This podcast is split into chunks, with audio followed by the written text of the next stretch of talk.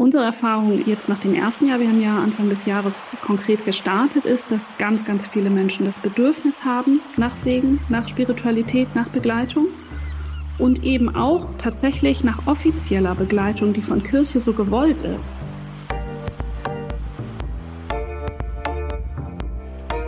Das ist ja eine ganz andere Art daran zu gehen, wirklich auf Augenhöhe, die Menschen auch als liturgische Subjekte zu verstehen und nicht als Objekte, an denen wir eine Amtshandlung vollführen.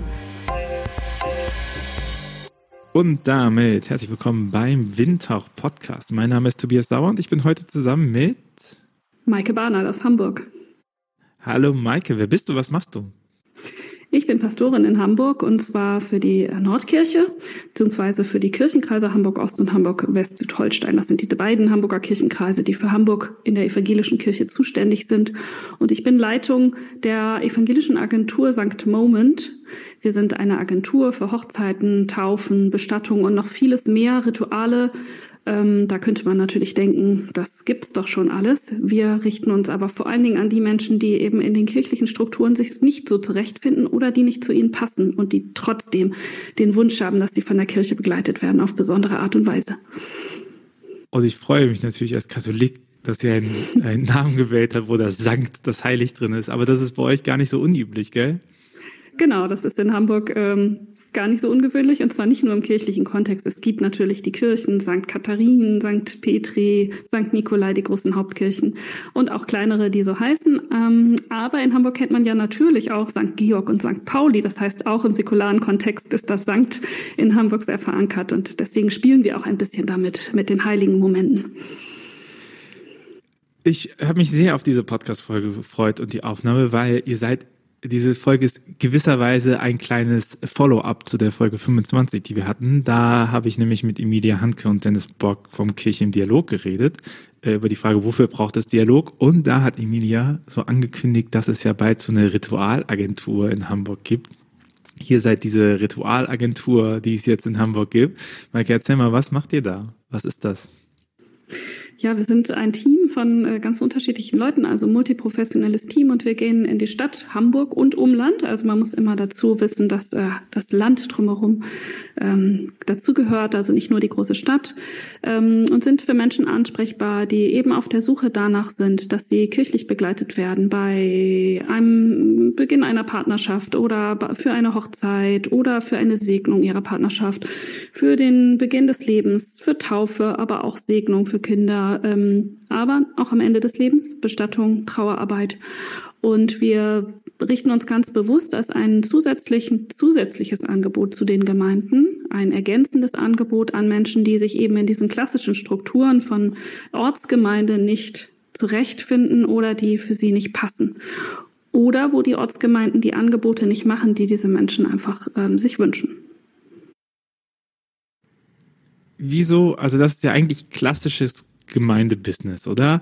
Äh, Kasualien heißt das bei euch, Sakramente heißt das bei den Katholiken.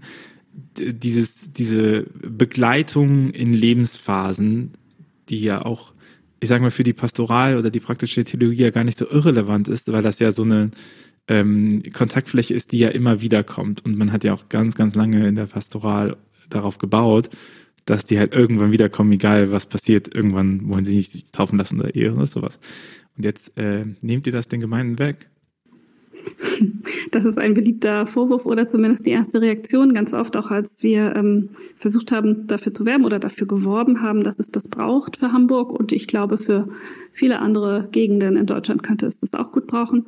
Ähm, Genau, das ist tatsächlich nicht so. Wir verstehen uns als äh, auch als Kooperationspartner der Gemeinden. Das heißt, mit dem, was wir tun, ähm, stärken wir auch die Gemeinden. Und es geht nicht darum, dass wir in Hamburg jetzt alles zentralisieren, also dass wir jetzt alle Taufen, alle Bestattungen, alle Hochzeiten machen und die Menschen nicht mehr in ihre Ortsgemeinde kommen sollen. Wir sagen dort, wo Menschen von sich aus in die Ortsgemeinde kommen, wo sie wissen, wo das Gemeindebüro ist, wo sie äh, gerne auch darin verankert sein möchten, da unterstützen wir das. Da vermitteln wir zum Beispiel auch hin oder beraten oder helfen, äh, die richtigen Kontakte zu finden. Aber wir wissen aus den Statistiken, dass es ganz viele Menschen gibt, die sich darüber eben nicht mehr orientieren. Und das sind wirklich, wirklich richtig hohe Zahlen. Wir wissen, äh, dass sich in Hamburg mehr, dass in Hamburg mehr als 50 Prozent der Kinder der evangelischen Haushalte nicht mehr getauft werden, mehr als 50 Prozent der evangelischen Mitglieder nicht mehr bestattet werden, weit, weit, weit mehr als 20 Prozent 80 ähm, Prozent der Menschen keine kirchliche Trauung mehr in Anspruch nehmen. Und das sind äh, Themen, die können wir nicht einfach drüber hinweggehen. Und wir haben dann sehr genau uns mit ähm, den Menschen befasst, haben auch Mitgliederbefragungen gemacht, haben ähm, genau hingeguckt, wo sind denn eigentlich die Stolpersteine, woran liegt das? Und ein Punkt ist der, dass es keine zentrale Zugänglichkeit gibt und dass der Markt natürlich in Hamburg, also der äh, säkulare Markt rund um Rituale hochprofessionell und qualitativ auch sehr hochwertig ist. Und ähm, ich glaube, Kirche hat das ganz, ganz lange außer Acht gelassen, ähm, dass es so etwas gibt. Also beim Bereich der Trauung und der äh, Trau Bestattungsredner oder äh, Trauerredner kennt man das ja schon, aber auch im Bereich der Taufe zum Beispiel Be am Beginn des Lebens und in vielen anderen Bereichen ist ähm, einfach ganz viel Angebot da, die immer versprechen, wir machen es so, wie du es möchtest, wie es zu dir passt. Und ähm, dieses Bedürfnis ist bei den Menschen groß, dass sie das Gefühl haben, das passt zu mir oder ich passe da rein. Und ähm, zum Teil ist das natürlich in Gemeinden auch möglich. Dann ist die Frage, wie können Menschen das erkennen? Wo ist zum Beispiel die Rockbeerdigung möglich und wo kann ich mich trauen, das auch zu fragen, wenn der Verstorbene vielleicht sein ganzes Leben lang mit Rockmusik im Ohr unterwegs war? Ähm, das ist sozusagen die eine Frage, wo kann ich mich überhaupt hinwenden, wo kann ich mich trauen, das zu fragen. Das andere ist aber auch, ähm, wo wird das wirklich ernsthaft angeboten und äh, wie finde ich das überhaupt und ist das überhaupt zulässig? Und in diesem Feld bewegen wir uns und ja, die Rockbeerdigung ist natürlich nur ein Beispiel. Gut, jetzt kann man natürlich sagen, wenn, wenn es heißt, 50 Prozent der Kinder evangelischer Haushalte werden nicht mehr getauft. Das ist einfach abnehmende kirchliche Sozialisation und je nachdem, in welchem Lager man fragt, ähm, wird ja dann mit Verweis auf Lukas Evangelium, ne, die kleine Herde, ist ja normal, dass wir uns schrumpfen und wir sollten uns da nicht, so jetzt gehst du aber hin und sagst, nee, die, das adressiert man, aber äh, haben die da, also man könnte ja auch einfach sagen, die haben gar keine Lust mehr darauf, das taufen zu lassen. Also dass das Grundbedürfnis nach Taufe wegfällt und deswegen die Leute nicht mehr kommen. Genau, das könnte gut sein und das finde ich total wichtig rauszufinden. Deshalb sind wir auch ein Erprobungsraum und probieren aus, weil wir ähm, gar nicht sagen, wir haben die Weisheit mit Löffeln gefressen, sondern wir wollen uns endlich auf dieses Terrain bewegen und mit den Menschen ins Gespräch kommen. Was wir zum Beispiel wissen, dass im Bereich der Alleinerziehenden der Taufwunsch eigentlich sehr groß ist, aber nicht realisiert wird bei der überwiegenden Anzahl der Menschen. Und da jetzt einmal genau hinzugucken und zu fragen, was brauchst du, wenn du das wirklich möchtest?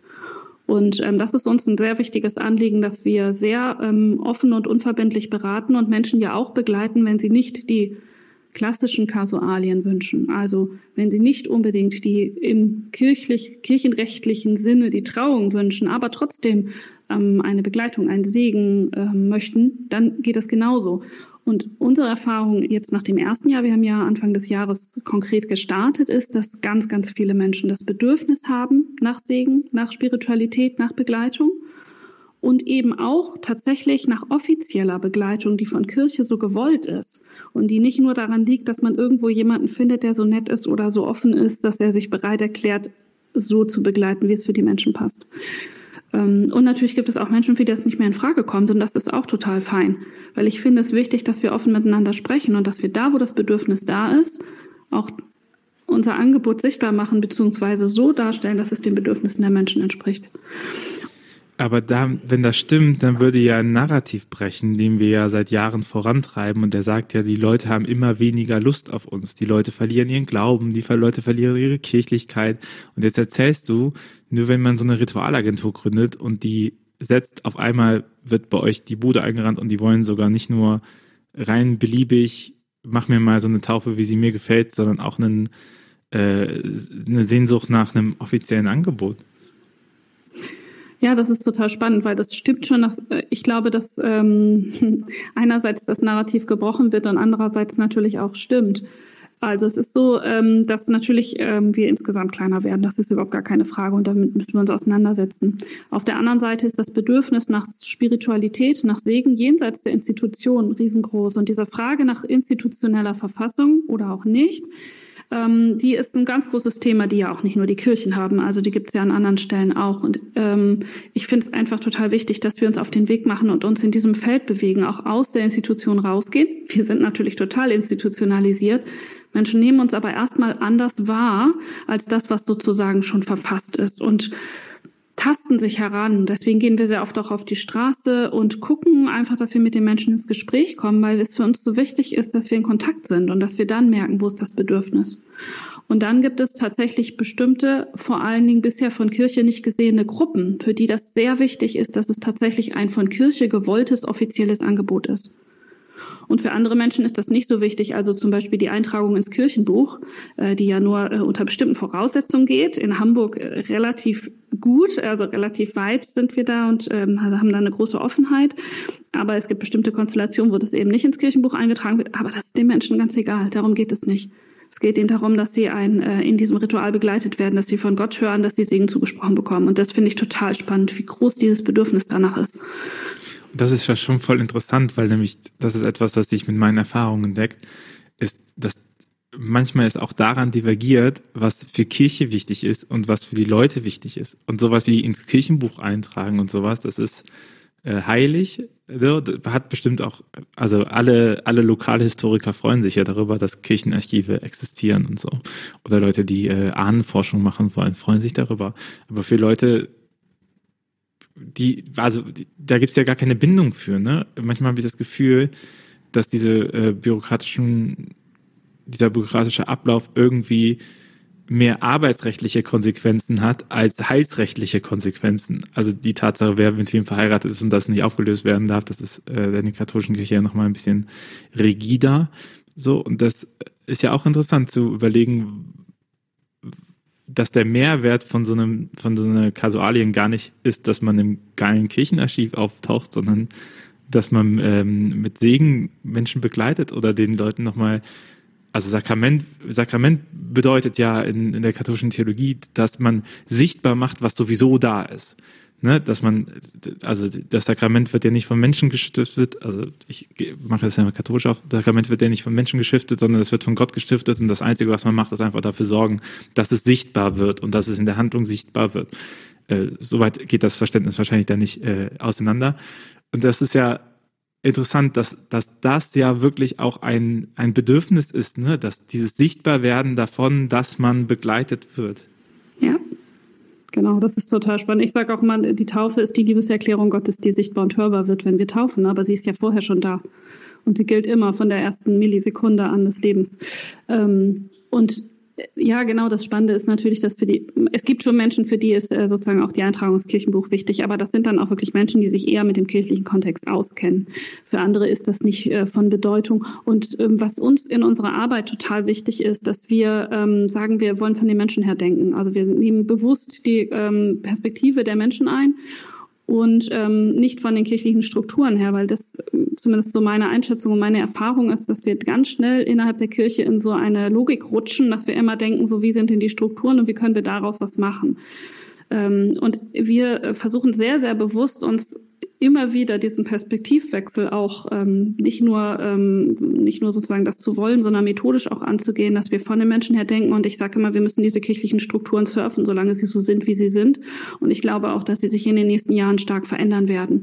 Tatsächlich ist es in der Nordkirche auch so und in den beiden Hamburger Kirchenkreisen, dass wir eine, ein sogenannter Erprobungsraum sind. Das gibt es eigentlich als Kategorie in der Nordkirche gar nicht so richtig, ähm, in anderen Landeskirchen ja durchaus. Aber ich habe mich immer stark dafür gemacht in der Konzeptionsentwicklung und in dieser politischen ähm, Debatte, ob wir das brauchen oder nicht und ob die Kirchenkreise diese Investition tätigen, dafür, dass das da drüber steht, weil es natürlich so eine Form von Freiraum gibt, in der wir agieren und wirklich ausprobieren und lernen können. Also uns ist das agile Arbeiten wichtig und tatsächlich nutzerorientiert zu arbeiten. Und die Strukturen, das ist sozusagen dann unser Business, zu gucken, dass wir die ähm, so nutzen, wie sie sind oder so bedienen, auch wie sie nötig sind, aber dass es nicht bei den Menschen hängen bleibt. Du, du sagst, ihr macht äh, absichtlich äh, oder ihr seid zu anderen methodischen Schlüssen gekommen, weil euer Blickwinkel nicht von der gegebenen Struktur her geht, sondern von den Menschen. Kannst du dafür Beispiele geben, wie das konkret aussieht? Das ist ähm, zum Beispiel das Thema ähm, Spontantaufen ist ja so ein Thema, was in diesem Jahr mehrfach aufgekommen ist, wo, ähm, wo ich mich auch jetzt eine Weile schon für eingesetzt habe. Ähm, da merkt man, dass die Bedürfnisse, die die Kirche hat und äh, in der Logik, in der sie denkt, ähm, dass die bei den Menschen überhaupt gar nicht die gleiche Rolle spielt. Da, da sind wir schon wieder bei dieser Kirchenbuchgeschichte zum Beispiel, wer möchte denn eigentlich wie getauft werden und wie funktioniert das alles und was ist das Bedürfnis der Menschen, die dann kommen. Ähm, Im Bereich der ähm, Bestattung und Trauung merken wir das aber auch, dass ähm, die Frage ist nicht sozusagen, was, was ist für uns dann äh, ein echtes Ritual oder eine echte Kasualie und was ist dann irgendwie abgestuft. Also es ist ja bei uns in der evangelischen Kirche äh, so, dass nur die Taufe das Sakrament jetzt von den Kasualien ist, die wir machen, die Bestattung und die äh, ähm, Trauung sind ja ähm, sind ja in dem Fall, wie sagt Luther, ein weltlich Ding. ähm, aber äh, wir kriegen von der Kirche immer wieder dieses Jahr, ihr dürft da nur so siegeln und ihr dürft nur dies machen und so weiter. Das sind so die Strukturen, in denen wir uns bewegen, die einfach so sind. Wie, was müssen wir wohin berichten und was müssen wir vorher abfragen und welche Dokumente brauchen wir und hat denn der Ortsverrat zugestimmt und also Geschichten. Das sind alles so äh, Dinge, die wir innerhalb der Kirche in unserer Struktur brauchen, die aber für die Menschen keine Rolle spielen. Das, es interessiert sie nicht, ob sie ähm, zu einer Ortsgemeinde gehören. Es interessiert sie nicht, ob sie ähm, ja, ob sie irgendwie an einem bestimmten Ort äh, zugeordnet sind oder dass jemand für sie zuständig ist. Sie suchen sich jemanden, der zu ihnen passt oder den sie überhaupt erreichen und finden. Und ähm, sie möchten, wenn sie anknüpfen möchten, also längerfristig über diesen heiligen Moment und die Begleitung, die wir in dieser Phase gemacht haben, hinaus, dann suchen sie sich ebenso Orte, an denen sie das Gefühl haben, hier bin ich in Kirche und glaube in Verbindung, wie es für mich passt, wo die Sprache passt, wo ich mich wohlfühle, wo ich das Gefühl habe, das regt mich an. Und aber wenn ihr das doch immer so macht, wie es den anderen passt, dann, du weißt es, jetzt kommst, das ist doch dann nur noch beliebig. Und das hat doch dann gar nichts mehr so richtig damit zu tun, was, wofür Kirche einsteht, weil ich, meine, wir haben in beiden äh, Konfessionen gibt es doch immer dieses Bild von, äh, dann ist es beim einen ist es Kirche als Burg und als Festung oder Kirche als Schiff, was aber irgendwie zusammenhält. Und weil natürlich klar ist, da kann ja nicht einfach jemand sagen, jetzt helfe ich nicht mit oder so, ne? Das, diese, das, das, das steht ja für was ein. Und dann kommt jemand zu euch und sagt so, jetzt will ich eine Rockerbeerdigung haben. Und wo ist das Problem, frage ich dich dann. Nee, ich Oder wen auch immer. Dass du da kein Problem kein mit Problem. hast, das ich weiß sag, ich.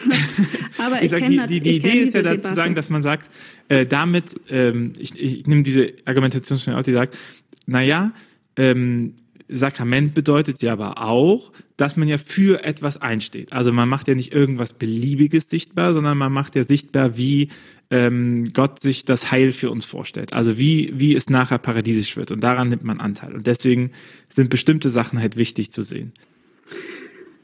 Ja, das Thema Beliebigkeit, das ist ähm, eins, was ähm, häufiger von innerkirchlichen ähm, Akteuren an uns herangetragen wird oder die Sorge darum. Ähm, und ich sage, ich bin in meiner Ordination verpflichtet, das Evangelium zu verkünden. Das ist, das ist das, worauf ich mich verpflichte, was mein Auftrag ist, den verstehe ich.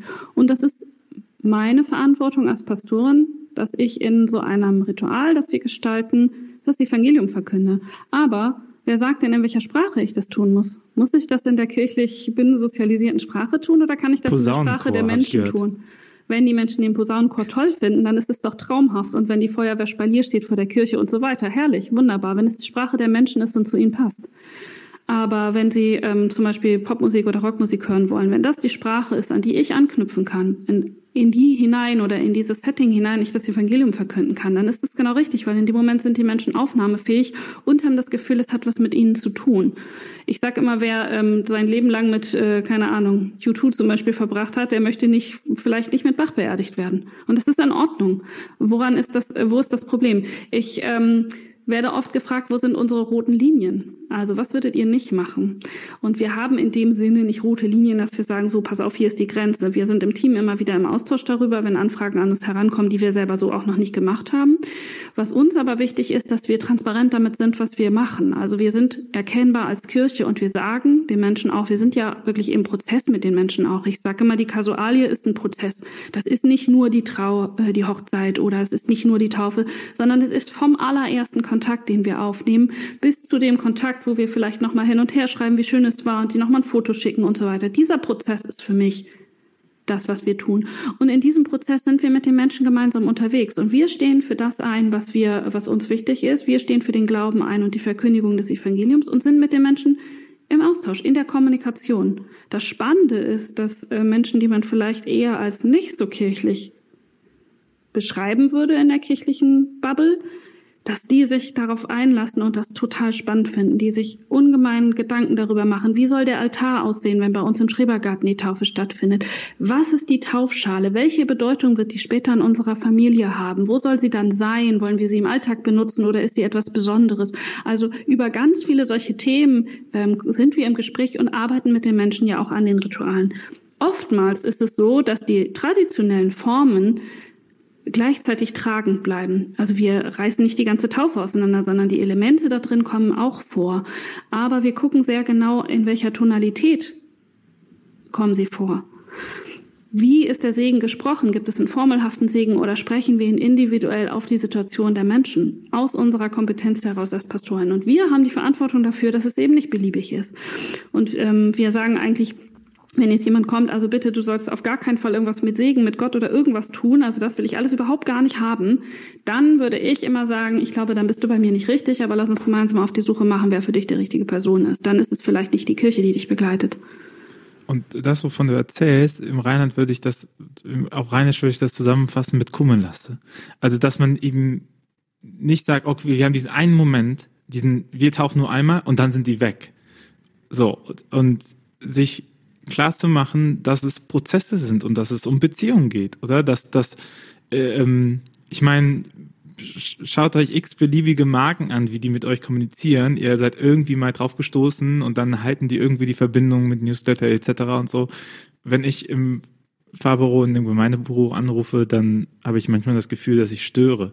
Und ich glaube, dieses, ich gehe mit dir und ich bin einfach mal bei dir und wir machen mal das so, wie, wie das gerade für dich passt und auch vielleicht auch, wie du das in diesem Moment verstehen kannst. Ne? Also was bringt mir halt ein Ritus, wenn man den nicht versteht? Leonardo Boff schreibt in der kleinen Sakramentenlehre, ja, ein Zeichen, was seine Symbolkraft verliert, gehört abgeschafft. Und sich das auch nochmal klar zu machen, was bringen mir so viele Zeichen und Symbole und Riten und die für ganz viel stehen und die, die super gelesen werden können, wenn die keiner lesen kann. Ne? Dann ist es ja viel, viel sinnvoller auch, äh, die Steps zu machen, die halt funktionieren und wo, wo man, wo man das Verständnis drüber hat. Ich, und ich, ich habe schon das Gefühl, wir arbeiten in der Pastoral sehr oft so wie mit einem Ehevertrag zum Tinder-Date kommen. Dass man sagt, okay, jetzt haben wir die einmal und jetzt müssen sie aber, jetzt müssen sie bleiben. Jetzt müssen wir sie irgendwie kappen und binden. Und das, das Verrückte ja eigentlich am Beziehungsgeschehen ist, oder auch an Liebe im, im Speziellen, dass die ja umso stärker wird, je freier man das eigentlich gibt. Ne? Also je, je freier sich jemand für etwas entscheiden kann und sich wohl und äh, begleitet fühlt und, und sich das auch zu seiner eigenen Entscheidung macht und nicht nur, oh ja, jetzt muss ich heiraten, weil ich habe einen kirchlichen Arbeitgeber. Fuck, dann heirate ich mal. Ne? So, so was bleibt ja für immer drinne. Das ist ja was ganz anderes als äh, ach ja, lustig, ich habe dieses Pop-Up-Heirats-Event gemacht. Das war ein Gag. Eigentlich wollten wir gar nicht mehr kirchlich heiraten. Das war ein guter Moment. Und jetzt, hat uns gefallen und wir schauen mal, was die sonst so anbieten. Ne? Und wenn die halt nachher taufen lassen wollen, ist die Wahrscheinlichkeit super hoch, dass die sich halt genau bei euch wieder melden und nicht irgendwo anders, ne? weil, sie, weil dieser gute Erfahrungsschatz einfach bleibt. Ja, und das ist, also tatsächlich geht es uns ja auch gar nicht nur darum, dass die Menschen sich bei uns melden, sondern wir verstehen uns schon auch oder als unseren Auftrag, ähm, das Image von Kirche zu verändern, beziehungsweise dazu beizutragen, dass Menschen einen guten Kontakt mit Kirche haben. Und wenn sie sich dann woanders hinwenden für die Taufe, hoffentlich kommen sie dann an einen guten Kontakt. Das wäre dann mein großer Wunsch. Deswegen arbeite ich auch stark in die Kirche hinein, ähm, um äh, viele KollegInnen zu sensibilisieren für diesen Servicegedanken und für diese Offenheit. Ähm, aber es geht uns ja nicht darum, dass wir sie sozusagen an uns binden wollen. Und ähm, ich bin sowieso, was dieses Thema Bindung und Beziehung äh, betrifft, ähm, hat sich meine Sichtweise schon auch im, im Laufe meiner ähm, eigenen Tätigkeit in der Gemeinde verändert. Ich bin Gemeindepastorin bis letztes Jahr gewesen in un ganz unterschiedlichen Gemeinden, Stadtrand, Dorf, äh, Hauptkirche, äh, sozialer Brennpunkt. Also ich kenne so ganz unterschiedliche Strukturen auch. Und ähm, ich habe immer wieder gemerkt, dass diese Vorstellung von Menschen fühlen sich gebunden oder hochverbunden ähm, sich fundamental unterscheidet von dem, was wir als Kirche darunter verstehen. Und das finde ich total wichtig. Nicht alle Menschen suchen die Form von Gemeinschaft, die wir in Ortsgemeinden anbieten. Es gibt Menschen, die brauchen das und für die ist das gut. Und das ist auch gut, so dahin zu gucken. Auf der anderen Seite gibt es aber viele Menschen, die sich auf eine andere Art und Weise verbinden und die eine Beziehung pflegen zu Gott und zu dem, wie sie das vermittelt bekommen, nämlich Kirche. Und das kann sein, dass es über Instagram ich folge jemanden ist Und ich ähm, setze mich mit äh, Botschaften auseinander, die mir dort begegnen. Das kann auch sein, dass ich punktuell an bestimmten Stellen auftauche und sage, für mich ist es immer dann wichtig, wenn in meinem Leben Veränderungen anstehen. Und ich finde es ganz schwierig, dass wir als Kirche das ständig bewerten wollen, ob das äh, ausreichend ist oder ob das gut genug ist oder ob das an der richtigen Stelle ist. Also davon möchte ich mich unbedingt frei, oder ich bin da, würde ich sagen, frei von, aber da möchte ich für werben, dass wir uns davon frei machen, weil ich das ganz, ganz gefährlich finde. Für mich war eine sehr aufschlussreiche Begegnung einmal in einer Gemeinde, wo ich ähm, einen äh, Mann beerdigt habe und dessen Frau zu mir sagte, wir sind doch hochverbunden mit ihrer Kirche. Sie wohnte überhaupt gar nicht in der Ortsgemeinde. Und dann war ich noch relativ neu dort, habe meine Kollegen gefragt, sag mal, ähm, kennst du die bestimmt, haben die hier früher ganz viel gemacht und so und sagte, nö, ich habe noch nie von denen gehört. Und dann bin ich beim Gespräch gewesen und dann hat sie das wieder sehr betont und gesagt, ich fühle mich, ich bin hoch verbunden mit eurer Kirche und das ist mir total wichtig. Und dann habe ich erzählt, das finde ich spannend, erzähl mal. Und dann hat sie erzählt, ja, hier haben wir geheiratet, hier sind unsere Kinder getauft und konfirmiert und so weiter. Und in ihrer Vorstellung war sie oder in ihrer Wahrnehmung war sie hochverbunden und das war sie auch. Aber wir als Kirche hätten ja immer gesagt, na ja, also taucht ja hier nie auf. Und das finde ich so wichtig, dass wir uns davon endlich frei machen, dass wir diese, diese äh, Form von Beziehung oder die Art und Weise, wie Menschen sich ähm, in Kontakt treten und in Kontakt bleiben, dass wir die ständig bewerten. Das möchte ich nicht. Das finde ich, steht uns auch nicht zu. Ähm, gleichzeitig hast du natürlich recht, es funktioniert nur dann, wenn wir ähm, Bindung anbieten und wenn wir Kommunikation anbieten und wenn wir Beziehungen anbieten. Aber in dieser Freiheit, dass die Menschen selber wählen können, wie nah oder fern, also wie sie ranrücken und wie weit sie sich entfernen, wie intensiv sie das aufnehmen oder nicht, weil sich das im Leben auch ständig verändert. Aber das gehört ja auch zu einer guten Beziehung dazu. Also egal, welche Beziehung ich pflege, wenn die nicht übergriffig sein soll, dann weiß ich darum, dass ich einen Gegenüber habe, was eigene Entscheidungen trifft. Ich denke halt einfach an das Phänomen, ne? also wenn es heißt, ihr seid das Licht auf dem Berg, ne? dann dass das irgendwie leuchtet in der Nacht, woran man sich orientieren kann und so. Und das darf man einfach nicht vergessen, weil die, ähm, die Leute haben ja kein, die, die meisten Leute haben ja keine Ablehnung gegenüber Spiritualität, Glaube und Religion, dass sie irgendwas damit zu tun haben, sondern es gibt einen Bild, was sie haben von Kirche, was nicht nur fremd gezeichnet ist, sondern stark sich auch historisch selber gezeichnet hat, äh, was sie ablehnen, worauf sie keine Lust haben. Aber ähm, trotzdem haben sie einen Blick dafür, was es bedeutet, ähm, sich mh, sich irgendwie einer Transzendenz oder einer übergegriffenen Macht oder, oder sich ergriffen zu fühlen, ihren Alltag zu unterbrechen. Ne? All das, was wir unter Religionsdefinition sagen. Und dann ist ja schon die spannende Frage, was googeln die? Oder weißt du, also was finden die, wenn sie sich damit auf die Suche machen? Und ich glaube, in diesen Kontexten sind solche ähm, sind solche äh, Beziehungspunkte nicht irrelevant. Also zu sagen, hey, ich weiß aber, die haben mal mit mir eine gute Sache oder ich habe die mal in der Stadt getroffen, die schreibe ich jetzt an. Und wenn man sich anguckt, äh, wie heutzutage Gemeinschaften entstehen, dann ist es ja genau so. Ob das jetzt Influencer sind oder ein guter Dorffahrer, eine gute Dorffahrerin, dann ist es halt, ich habe guten Kontakt mit denen gemacht, ich melde mich drei Jahre nicht, aha, du bringst ein Buch raus, aha, du machst das und das, aha, ich habe ein Bedürfnis, ja, ich weiß zumindest eine Adresse, an die ich mich wenden kann. Ne? Und das darf man nicht vernachlässigen. Wie wichtig ist diese eine Adresse? Vielleicht haben sie jetzt geheiratet, ähm, aber sie ähm, aber sie äh, bekommen das Kind erst in fünf, sechs Jahren oder in drei Jahren stirbt die Mutter, der Vater oder sowas. Ne? Wohin wenden die sich? Und dann haben die halt die die Ortsgemeinde, die das bestimmt auch super gut machen kann, aber zu denen haben die keinen Kontakt. Oder sie wissen halt noch von einer Ritualagentur, die das auch machen kann, und da wussten sie schon mal oder haben schon mal die Erfahrung gemacht, dass es gut ist. Ne? Also ich meine, dieses System kann auch eine Ortsgemeinde von profitieren, wenn sie es halt schafft, Kontaktflächen zu bauen, ähm, wo die Leute sich einmal wohlgefühlt haben und gemerkt haben, dass es, dass es ehrlich mit dem meinen. Ne? Der, der gleiche Effekt zieht genauso bei, bei Ortsgemeinden, wenn das Genau, und das ist ja auch eine Chance für die, also oder zumindest versuchen wir das so äh, mit den Ortsgemeinden auch zu kommunizieren. Und es gibt auch einige, die das schon sehr intensiv aufnehmen, ähm, den Kontakt halten. Also auch wenn die Taufe bei uns stattgefunden hat, kann doch eine freudige Glückwunschkarte aus der Gemeinde kommen. Und das Gefühl, ah, guck mal, ich habe das gesehen und ich freue mich mit dir. Ich freue mich mit dir, dass du geheiratet hast. Ich freue mich, ich wünsche dir alles Gute. So, wir sind hier. Und ne, wir, wir freuen uns daran. So, das macht alleine schon ganz viel aus. Und das Spannende ist tatsächlich, als wir den Namen letztes Jahr, ähm, nee, dieses Jahr im Januar veröffentlicht haben, Da gab es auch so Reaktionen, die gesagt haben, Moment mal, es geht doch nicht nur um den Moment das ist ja total flüchtig und das geht sofort vorbei. Und ja, es ist die große die große Inszenierung und das ne so das das spielt ja total in diese Richtung. Ähm, genau aber Sankt Moment wir verstehen die heiligen Momente sind doch die die ausstrahlen ins Leben. Und wenn ich mal zurückgucke ganz persönlich in meiner Biografie dann was sind denn die Punkte die ich weiter erzähle? Was sind die Punkte die besonders sind? Natürlich war es da der Moment aber der strahlt doch in mein Leben aus und verändert mich und bewirkt etwas. Und genau das ist das was wir versuchen zu machen. Ähm, ob das passiert passiert, das liegt gar nicht in unserer Hand. Also da vertrauen wir einfach auf Gott, was da passiert. Wir versuchen den Raum dafür zu öffnen und, und die Möglichkeit dafür zu schaffen. Und wenn Menschen gute Erfahrungen an dieser Stelle gemacht haben, das merken wir jetzt schon sehr stark in den Rückmeldungen, dann fangen sie an, das könnte man jetzt auch wieder kritisch sehen, aber dann sagen sie, formulieren selber so, ich fange wieder an, an die Kirche zu glauben. Natürlich geht es uns darum, dass sie an Gott glauben, aber sie meinen ja damit, ich fange wieder an zu glauben, dass die Kirche etwas mit mir zu tun haben könnte. Ja, und die, dass die Kirche mich dabei unterstützt, mein mhm. Glauben als Beziehung zum Transzendenten auch halten zu können. Ne? Also, das ist, da, dieses Vertrauen ist ja weg.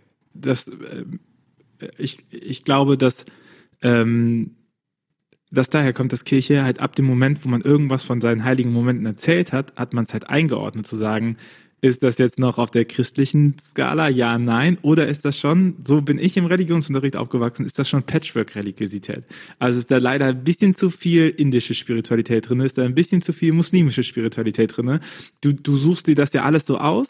Und das heißt, ich, wenn ich auf dem Weg bin, ähm, meinen heiligen Momenten nachzugehen und zu gucken, was passiert denn mit mir, auf was höre ich denn? Der, das, Gott spricht ja nicht in Dogmen oder so, ne? Also dass es irgendwie dann heißt, das, das, dann komme ich durch und dann will ich, ah, jetzt habe ich das verstanden. So funktioniert das mit Jungfrauengeburt oder so. Sondern es sind ja Sachen, die sich in meinem Leben immer wieder als Erfahrung zeigen, wo Gott etc. ist. Und das ist, das ist eben, manchen hilft die Stille, manchen hilft die Aktivität, um das zu spüren.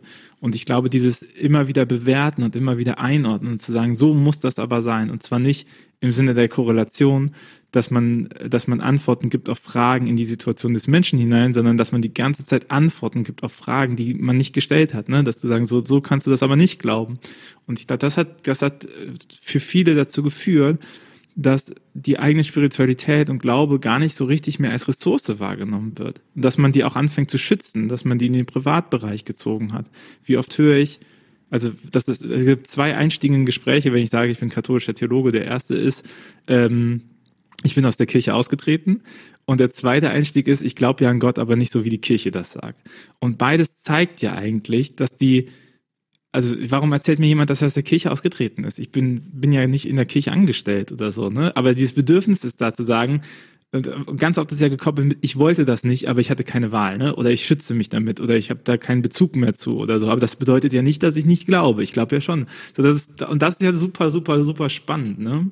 Dass die Kirche gar nicht als das wahrgenommen wird, was im Glauben unterstützt von den Leuten, die ähm, ausgetreten sind oder die damit spielen. Ja, genau. Also das ist auch diese ähm, Unterscheidung. Das sind also so die großen Themen, die wir auch berühren, das Thema Mitgliedschaft oder Zugehörigkeit, was zwei fundamental unterschiedliche Dinge sind. Ähm, zugehörig fühlen sich Menschen zum christlichen Glauben, die, das hat mit der Mitgliedschaft erstmal wenig zu tun. Es gibt viele Mitglieder, die sich nicht zugehörig fühlen und umgekehrt. Ähm, und ich glaube, es ist sehr, sehr wichtig, dass wir da mal genau hinschauen, ähm, was wir ja selbstverständlich auch machen, ähm, dass wir natürlich Kinder taufen von Eltern, die nicht in der Kirche sind. Wir trauen und äh, verheiraten auch Paare, die nicht in der Kirche sind, weil wir genau das, was du vorhin zu der Beziehung gesagt hast, weil wir das einfach ernst nehmen. Wir nehmen die Menschen auf Augenhöhe wahr und verstehen sie auch als Gesprächspartner, wenn wir in so einen Prozess eintreten. Wenn sie an uns die Frage stellen, dann gehen wir erstmal davon aus, dass sie das wollen, was wir ihnen bieten können. Deswegen versuchen wir transparent zu machen, dass wir bieten. Also wir sind PastorInnen, ähm, wir sind von der Kirche, ähm, das heißt, wir haben mit Gott und wir sprechen von Gott und Glaube und wir haben selber einen Glauben, mit dem wir unterwegs sind und halten das für relevant. Das heißt, das wissen sie, das, das halten wir nicht hinterm Berg. Und ähm, genau darauf werden sie aber ja ansprechbar. Und das Spannende ist ja, ähm, wenn wir uns davon verabschieden, dass wir so paternalistisch wissen, wie es richtig geht und, und, und was denn für die Menschen das Richtige und Gute ist, und stattdessen uns in einen, einen Modus begeben, in dem wir gemeinsam in einem Gespräch unterwegs sind und dabei etwas entsteht. Und wir bringen unsere Kompetenzen, unseren Glauben und, und das, was wir wissen, ein. Und die Menschen bringen ihre Erfahrung, ihren Glauben und das, was sie wissen, ein. Und dann sind wir gemeinsam unterwegs und daraus entsteht etwas. Das ist ja eine ganz andere Art, daran zu gehen, wirklich auf Augenhöhe, die Menschen auch als liturgische Subjekte zu verstehen und nicht als Objekte, an denen wir eine Amtshandlung vollführen. Nicht als das, Missionsvieh ist, ja, finde ich ganz furchtbar. Und ich finde es einfach unfassbar spannend, mit den Menschen unterwegs zu sein und zu gucken, was sich entwickelt. Und äh, die selber ja auch sagen, selbst ähm, ne, wenn wir so ein paar Wochen gemeinsam bei einer Trauung, ist ja meist länger, bei einer Taufe vielleicht ein paar Wochen gemeinsam unterwegs sind, dass das für sie ja auch eine ganz, ähm, ganz inspirierende und, ähm, und klärende Erfahrung ist und gleichzeitig für mich aber ja auch, weil wir gemeinsam lernen. Es ist ja nicht so, dass wir irgendwie fertig sind, wir haben es und das Produkt bringen wir jetzt an Mann oder Frau oder äh, sondern wir, wir haben, wir, wir wollen von unserem Glauben erzählen und wir wollen Menschen die Möglichkeit geben, da reinzutauchen und damit in Kontakt zu kommen und damit Erfahrungen zu sammeln. Das ist super, super spannend, auch nochmal, weil man aus diesem leidvollen Narrativ heraus mit, äh, ja, die Leute wollen nichts mehr von uns, vergisst man eigentlich, was auf dem freien Markt die, die äh, Theologen, PfarrerInnen Position, Theologinnen Position doch noch für einen ähm, Unique Selling Point oder Fund auch haben kann. Ne? Also äh, du hast erzählt, ihr seid auch bei der Church, äh, Pop-up Church aktiv. Ne? Allein die Tatsache, wenn man mit Talar draußen ist, was das an Kontaktfläche bietet und sich das auch nochmal bewusst zu machen, wie wichtig, also wie schwierig das ja auch ist, Kontaktfläche überhaupt erstmal herzustellen. So und die bietet sich, indem man sowas zeigt oder äh, wir merken das im Store ja auch ganz krass, ne, in, in, in unserem Verlag, dass wir natürlich total davon profitieren, dass in diesem Bereich von Achtsamkeit und Spiritualität äh, gibt es halt die, die Leute, die das auf, auf Psychologie bauen, so ein guter Plan oder so. Dann gibt es die Leute, die das auf Esoterik bauen. Und äh, wir stehen halt drin und können halt sagen, naja, wir bauen das eben auf ähm, auf Theologie oder auf unsere Form von Wissenschaft, wo wir uns dem anderen zu eigen machen. Und auf einmal wird das auch ein Qualitätsmerkmal wieder drinnen, ne? Das, was dann nicht das Produkt hat, aber wo man dann sagen kann, ach ja, gut, das, äh, ich kann mich hier mit Achtsamkeit und Spiritualität auseinandersetzen, ohne dass ich nachher Angst haben muss, Salzkristalle zu streicheln oder Engel, Engel zu challengen.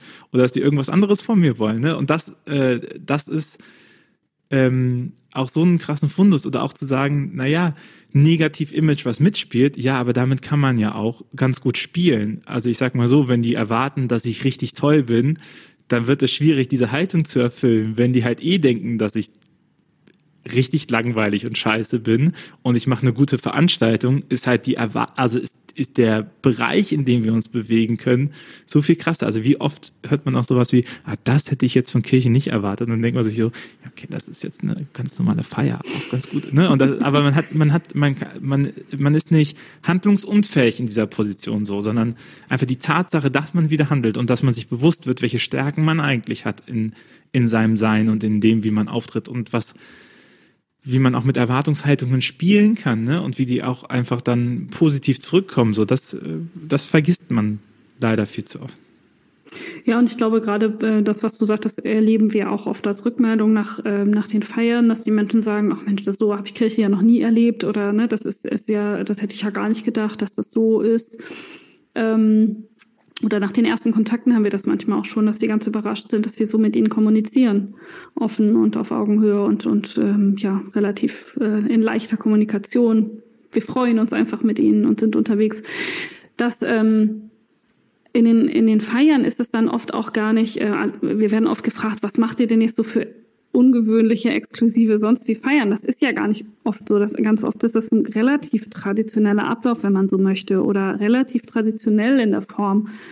Aber das Entscheidende ist, dass die Menschen das Gefühl haben oder dass sie merken, dass wir sie wirklich mit einbeziehen, dass wir sie wirklich als, als ja, authentische Subjekte, so wie sie kommen, mit reinnehmen und dass wir sie genauso sehen. Und äh, dass diese Form von Beziehung, das ist ja auch nicht, das können ja nicht nur wir, das können ja viele andere KollegInnen auch. Und das ist super. Das muss so oft wie möglich, diese Erfahrung müssen die Menschen so oft wie möglich machen, dass es ein authentischer Kontakt ist. und ähm, ein Kontakt auf Augenhöhe. Und das finde ich immer total spannend. Es geht gar nicht darum, dass man immer das Riesenfeuerwerk abfeiert. Ist auch toll, das mal machen zu können. So richtig cool und schick und so. Aber das ist auch nicht immer das Entscheidende, sondern manchmal ist es auch nur die kleine Zeremonie am Strand, in der äh, jetzt gar nicht großes Brimborium passiert, die aber so dicht und intensiv ist, weil sie einfach aus in diesem Moment genau passend ist für die Menschen.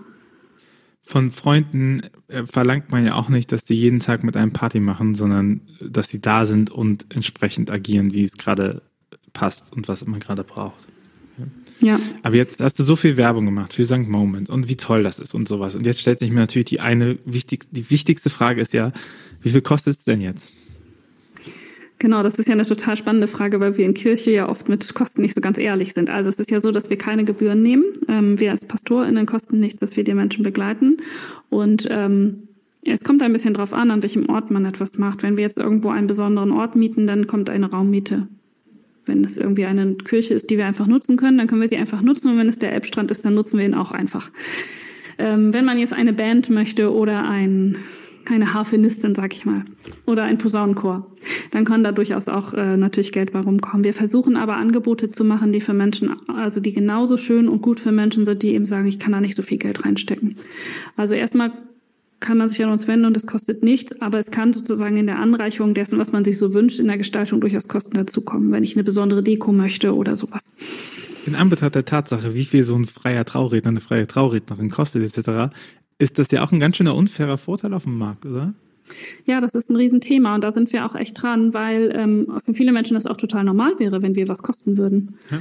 Ähm, also ich meine, was kostet ein freier Trauredner? Ja, in Deutschland so 1500 pro Tag, in Hamburg wahrscheinlich so 5000. Mm, ja, kommt ein bisschen drauf an, aber ja, du kommst schon auf jeden Fall in den vierstelligen der, Bereich. Genau, wir sind in einem guten Bereich über 1000 Euro, zwischen ja. 1000 und 5000 Euro für. Genau, und da sind wir in, in so einer Zwischenphase. Ne? Wir können, also das, das ist ein bisschen das, was ich vorhin meinte, wir müssen die Strukturen surfen. Aktuell ist es so, wir dürfen rechtlich überhaupt gar keine Gebühren dafür nehmen. Kirchlicherseits, ist einfach so.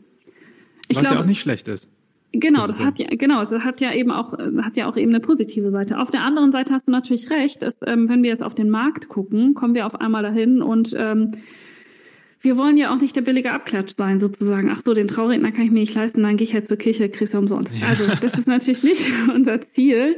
Haben wir bisher auch nicht erfahren. Also das merkt man ja doch, wenn man mit den Menschen so intensiv unterwegs ist, merkt man sehr genau, was, was eigentlich ihr Wunsch ist und ähm, was ihre Intention ist. Ähm, gleichzeitig ist das was, was, glaube ich, total in Bewegung ist. Also wir, wir machen uns viele Gedanken über das Thema, ähm, wie können wir eben solche Angebote schaffen. Deswegen machen wir zum Beispiel auch teilweise Veranstaltungen, die den Rahmen so komplett bieten, dass Menschen einfach überhaupt gar keinen Pfennig mitbringen müssen und trotzdem alles drumherum bekommen können ähm, weil wir zum Beispiel bei der Taufe auch wissen, dass es für viele Menschen ein großer Hinderungsgrund ist, dass sich sozusagen so ein, so ein bürgerliches Fest darum gebildet hat, um diese Taufe, die so eine Art gesellschaftliche Konformität sind und äh, dass das oft ein Hinderungsgrund ist. Und wir versuchen eben Angebote zu machen, dass Menschen das nicht brauchen oder wir etwas für sie schon haben. Wir haben den Rahmen geschaffen und sie brauchen einfach nur kommen. Ähm, und gleichzeitig gibt es natürlich Menschen, die ähm, möchten ihre individuelle Traumhochzeit haben und dann äh, kommen da Dinge hinzu, die man auch braucht, wenn man sonst zu dem freien Trauredner kostet ja immer, also das Das ja kostet so halt was. Klar, wenn wir jetzt irgendwo in der Location sind und da feiern, dann ist das eh, muss das eh gemietet werden und so. Ähm, und dazwischen bewegen wir uns. Ich glaube tatsächlich, dass wir als Kirche zukünftig über dieses Thema Finanzierung, Gebühren etc. noch viel diskutieren müssen. Ähm, es gibt Stimmen, die sagen, es ist total legitim, dass das was kostet, weil es gibt, man bekommt ja auch etwas dafür. Ähm, zumindest wenn man nicht Kirchenmitglied ist und keine Kirchensteuern zahlt. Die Frage ist ja, wird es zukünftig dieses binäre Mitgliedschaftssystem noch geben? Entweder ganz oder gar nicht, schwarz oder weiß, ja oder nein? Ähm, oder gibt es sowas wie eine gestufte Mitgliedschaft? Gibt es, gibt es andere Formen von Mitgliedschaft, die wir jetzt noch gar nicht so kennen oder wo wir, ähm, wo wir noch gar nicht äh, so weit gedacht haben von Kirche, wie das funktionieren kann?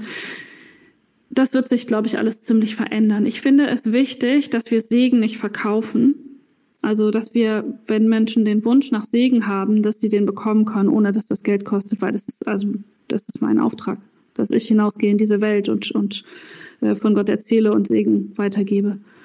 Ähm, und gleichzeitig muss Kirche sich auch finanzieren. Also wir sind vier PastorInnen und insgesamt acht im Team.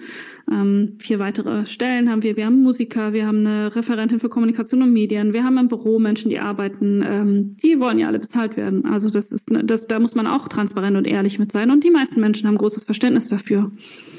Und äh, kann ich denn wenigstens was spenden nach der Veranstaltung? Habt das kann so man, klar. Offen? Genau, das kann man durchaus. Weil ich glaube, das ist ja auch eine Möglichkeit nochmal, also ich rede mir den Mund fusselig, ne? Man muss ja auch, man muss ja auch Gelegenheiten schaffen. Also man kann genau. ja nicht nur sagen, keiner zahlt und dann gibt es aber keine, keinen Korb, der da genau. ist, wo man was reinwerfen kann, ne? Oder man, es gibt keine Möglichkeit, wie man dafür zahlen kann, so, aber äh, genau. das einsammeln. Und ich, wir glaube, haben sehr bewusst auch eine digitale Form dazu genommen. Also dass wir nicht nur, also natürlich kann man auch einfach uns, ein, also bei Bestattung ist es auch oft die Barspende, die uns einfach gegeben wird am Ende. Und das wird dann eben, ja, für sagen Moment für die, Pro also vor allen Dingen für die Projekte verwendet, wo wir für Menschen, die eben nicht so viel Geld haben, was zur Verfügung stellen wollen. Mhm. Aber wir haben auch eine digitale Spendenmöglichkeit, weil wir es einfach total wichtig finden, auch dass Menschen den, den, das Gefühl haben, ja, es geht ja auch leicht für mich, das passt für mich. Also ich zum Beispiel bin selten mit Bargeld unterwegs, deswegen muss ich mir das immer sehr bewusst vornehmen, wenn ich in Gottesdienst oder so gehe, dass ich Bargeld dabei habe für eine Kollekte. Aber es ist ja jetzt voll interessant, ne? weil das ist ja etwas, was ja nicht nur äh, bei dir und deinem Projekt äh, passiert, sondern bei jedem neuen Projekt, dass man selber so darauf guckt, ja, die vier Fahrstellen, die müssen ja aber auch irgendwie finanziert werden. Und diese Frage stellt sich bei Gemeinden viel weniger, weil es, weil es ganz normal ist, dass diese Fahrstellen und ähm, weil es ja auch, weil es ja auch äh, fehlt die Frage von Erfolgskriterium, oder? Äh, ich, ich glaube, was wir oft vernachlässigen ist, einfach mal das, was wir haben, eine Struktur mal in Geld umzurechnen. Ich meine, wir sind in einem Kapitalismus, das ist ein legitimes Mittel. Also was, was äh, ist da eigentlich an Wirtschaftsleistung, was da gesetzt wird? Wenn man, ähm, wenn man ein Lied erzeugen möchte über Werbung, mein Lieblingsbeispiel, zahlt man halt zwischen 200 und 700 Euro. Und das ist nicht, das Produkt wird gekauft, sondern das ist nur, der geht mal, der legt es mal in den Warenkorb rein. Oder ähm, es geht in die Newsletter-Anmeldung oder sowas, dass man irgendwie den Kontakt herbekommt. Und das muss man sich einfach mal klar machen, wie viele Leute melden sich freiwillig im Fahrbüro, im Gemeinderbüro bei euch, ne? Das sind halt immer 200 bis 700 Euro, die man nicht ausgeben muss, die sich da melden an Wirtschaftsleistung, ne? Was, und, und das, passiert immer mal wieder, dass man dann hört, ach ja, die wollen ja nur das, dieses ist ja nur das, ne? Also, dass wir das so verpuffen lassen und dass wir uns eigentlich gar nicht bewusst darüber sind, wie krass das ist, dass die sich immer noch melden, ohne dass wir Werbung machen müssen. So. Oder was wir, was wir an, ähm, an Sachen bieten, wie viel man dafür normalerweise bezahlen würde, ne? Und ich glaube, wenn man das sich so bewusst macht, es geht nicht darum, das zu monetarisieren, aber es geht, glaube ich, darum, sich nochmal äh, klar zu machen, welchen Wert man eigentlich anderen Leuten damit schenkt. Und ich glaube, sowas kann man auch in die Kommunikation mit reinnehmen, ne? in die, in die zu sagen so, hey, wir sind nicht einfach ein x-beliebiges Angebot, wir sind für die ein richtig wertvolles Angebot. Ne?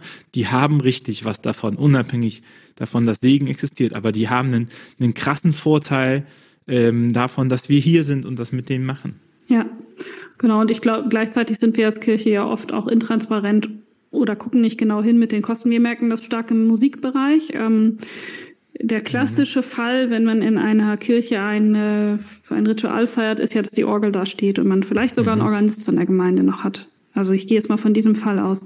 Dann kostet das äh, für das für die Familie oder für das Paar, was das in Anspruch nimmt, erstmal gar nichts, weil ihnen keine Kosten aufgerufen werden. Ähm, wenn man aber einen Popularmusiker zum Beispiel möchte, der muss da seine Anlage dahin schaffen, dann muss der die aufbauen und so weiter und so fort. Und die Anlage muss man auch erstmal haben und so. Das heißt, das ist sehr viel teurer. Und was wir nicht möchten, ist, dass das eine mehr wert ist als das andere oder das eine der billige Abklatsch vom anderen ist. Das möchten wir einfach nicht. Gleichzeitig muss man ja auch mal sagen, die Orgel steht da ja auch nicht einfach so. Die kostet ja wahnsinniges Geld in der Anschaffung, in der Wartung und so weiter, in dem, im, im regelmäßigen Stimmen und so. Und ich finde, wir sind als Kirche oft nicht transparent damit. Und genau wie du sagst, es geht gar nicht darum, dass wir es alles in Geld dann ausschütten nur, dass wir da sozusagen geldgeleitete Entscheidungen treffen. Aber ich finde schon, wir müssen auch mal ordentlich hingucken und transparent damit sein, welche Kosten auch wo auflaufen. Und äh, die Frage ist ja gleichzeitig auch, wie evaluieren wir Dinge eigentlich auch, ob die funktionieren. Ich habe ja vorhin erzählt, dass wir ähm, so digital wie möglich arbeiten so ähm, agil wie möglich arbeiten. Ähm, und das heißt, dass wir ständig sozusagen immer wieder hinterfragen, was wir machen, ob das eigentlich der richtige Weg ist, ob wir bei den Menschen sind, ob wir das Bedürfnis erreichen, was die äh, Menschen auch äh, tatsächlich haben. Und ich glaube, das können wir uns in vielen Bereichen, würde uns das gut tun, genauer hinzuschauen. Das heißt nicht, dass man was, was nicht gelingt, sofort absägen muss. Das muss man nicht. Also man muss Dingen auch eine Chance geben. Das meine ich schon. Aber ähm, überhaupt hinzugucken und zu gucken, ähm, habe ich mit meinem Prototypen, mit dem ich erstmal entwickelt habe, ist der eigentlich passend? Passt der zu meiner Nutzergruppe? Ist das, trifft er das Bedürfnis? Tut er ihn gut? Ist er für sie ein Mehrwert? Ähm, und know your data, ne? Ja, und dann, dann eben entsprechend weiterzuentwickeln ne? und einfach Schritte zu gehen und zu sagen, ja gut, vielleicht war das die falsche Richtung, vielleicht müssen wir nochmal ganz anders rangehen, vielleicht müssen wir es so machen. Ähm, das, ist, das ist so eine Grundhaltung, die ich sehr wichtig finde und die ich mir sehr auch wünschen würde ähm, in den etablierteren Strukturen. Da ist es natürlich viel schwieriger, das einzuführen. Aber überhaupt ab und zu mal innezuhalten und zu sagen, hey, was war denn im letzten Jahr? Hey, wie viele Leute ähm, haben wir denn eigentlich begleitet in diesem Jahr? Ähm, wie viele ähm, Dinge sind eigentlich gut gelungen und was ist eigentlich mit einer Fuck-Up-Night, die wir jetzt demnächst bei uns machen? Aber was wäre das denn vielleicht mal auf anderer Ebene? Ja, und auch sich nochmal klar zu machen, Kirche wächst. Ne? Überall da, wo solche Sachen aufbrechen, wächst Kirche prozentual enorm. Enorm viel und enorm groß. Ich, ich habe letztens nochmal mit Lilith vom Mietnetzwerk auch nochmal geredet privat und auch auf unserem Netzwerk gesprochen. Es gibt keinen Account in unserem Netzwerk, der nicht wächst. Es gibt keinen Account im Mietnetzwerk, der nicht wächst. Es gibt Initiativen wie eure, wie United for Rescue, ähm, die, die alle wachsen um sich. Weißt, die haben alle Wachstum drinne. Und ich glaube, unser Blick geht halt auf die absoluten Zahlen und die absoluten Zahlen sind dann natürlich territorial viel, viel krasser. Und sich das aber nochmal klar zu machen, ja, ja, wir haben die Chance für Wachstum. Wir haben die Chance darauf, dass es wächst. Leute haben ein Interesse. Es gibt da offensichtlich einen äh, nicht gesättigten Markt an dieser Stelle, wo Wachstum geschehen kann. So, und sich das auch nochmal klar zu machen. Und dann, und dann in letzter Konsequenz natürlich auch, äh, Geld entsprechend zu steuern. Also sich zu überlegen, in was investiert man Geld? Investiert man Geld langfristig in Strukturen, die, die sterben und die fallen und die äh, prozentual niedergehen und sinken? Oder investiert man Strukturen, die Wachstum haben? Ich glaube, das muss sich eigentlich jeder, jeder fragen. Ne? Und ich glaube, dass äh, umso schöner, dass es natürlich äh, Wachstum überhaupt gibt. Also das wäre das wäre ja krass, wenn wir halt sehen würden, okay, egal was wir machen, nichts wächst, dann wäre das schlecht. Aber die Wahrheit ist, egal was wir neu machen, es wächst. Es gibt, ich kenne kaum Projekte, die nicht wachsen. Ne? So, und das, das ist normal. Krass. Und aber jetzt natürlich nochmal die Frage aller Fragen. Jetzt bist du natürlich in Hamburg, das ist urbaner Raum. Und wir wissen ja alle, in urbanen Raum, das sind blühende Landschaften. Da funktioniert sowas ja immer. Aber glaubst du, so eine Ritualagentur würde sich auch auf dem Land durchsetzen? Ich glaube schon. Und zwar ähm, wäre die Frage dann in welcher Form. Ich glaube, das Entscheidende ist erstmal loszugehen mit dieser Haltung, von den Menschen her zu denken und nicht von unseren Strukturen und zu gucken, wo sind die Bedürfnisse und wo sind vielleicht auch die äh, großen Baustellen, wo sind die großen Hürden ähm, in dem, was wir bisher machen. Ähm, wir sind ja für Hamburg und Umland zuständig und oft kommt uns äh, der, ja, kommt uns entgegen, na ja, ihr da in Hamburg, ne, das ist ja auch was ganz Besonderes, da funktioniert sowas. Gleichzeitig darf man aber ja auch nicht vergessen, dass in einer Stadt wie Hamburg die ähm, Konkurrenz und ähm, die Möglichkeiten einfach exorbitant groß sind und wir uns in einem ganz anderen Markt bewegen. Das heißt, ich glaube, gerade im ländlichen Kontext gibt es viele Chancen, wo einfach nicht so vielfältige Möglichkeiten für die Menschen da sind. Ähm, und gleichzeitig müsste man sich überlegen, welche Struktur ist für uns die richtige, für unsere Gebiete oder für unsere Region oder was auch immer dann die Bezugsgröße ist. Das muss man sich wahrscheinlich auch überlegen. Was auf jeden Fall wahnsinnig aus strahlt, ist auch in einem Team zu arbeiten. Also nicht so vereinzelt irgendwo in, in weiß ich nicht, auf dem Dorfe zu sitzen und niemand ist drumherum, sondern in einem Team zu arbeiten und ähm, ja, sich auch anregen zu lassen von unterschiedlichen Professionen. Und genau das funktioniert ja vor allen Dingen dann, wenn wir es in einem größeren Kontext machen. Und ähm, das wiederum gibt so viele Möglichkeiten und Entwicklungspotenzial und Ausstrahlung.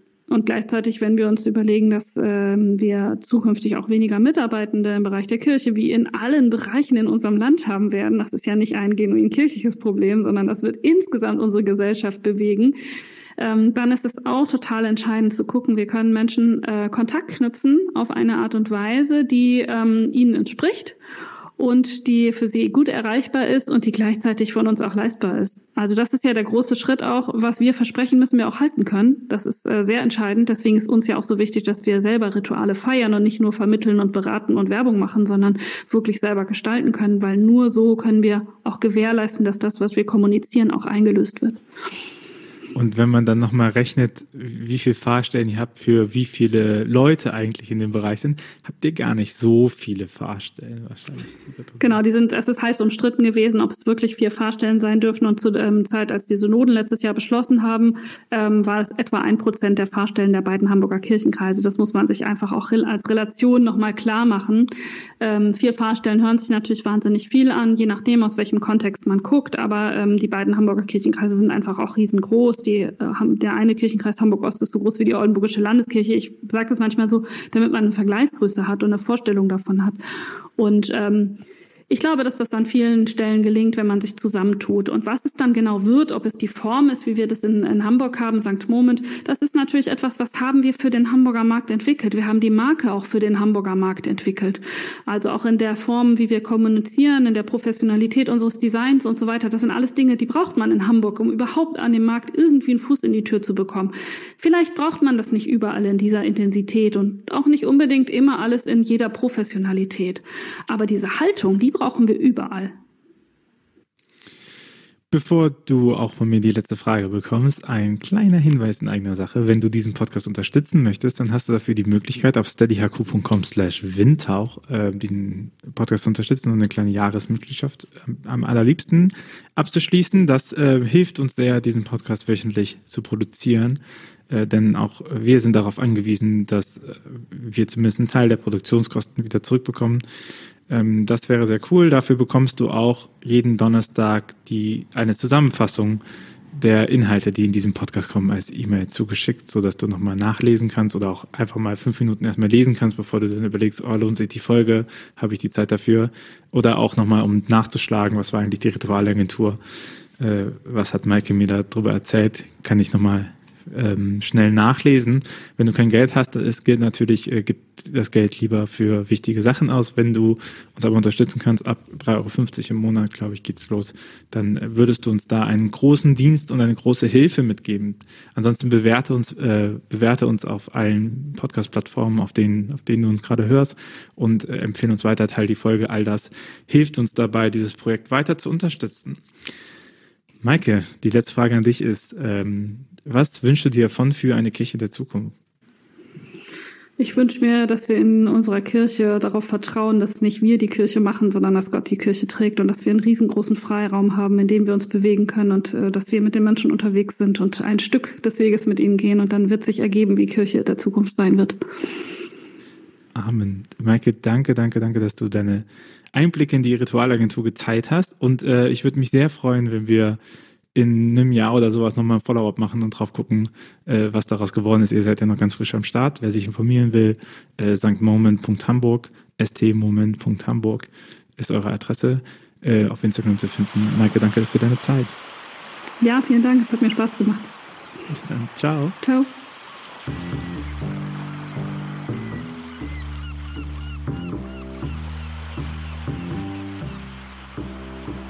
Dieser Podcast ist eine Gemeinschaftsproduktion von Ruach Jetzt und der Evangelischen Arbeitsstelle für missionarische Kirchenentwicklung und diakonischen Profilbildung MIDI. Produziert von Ruach Jetzt. Mehr Informationen findest du auf windhauch.ruach.jetzt.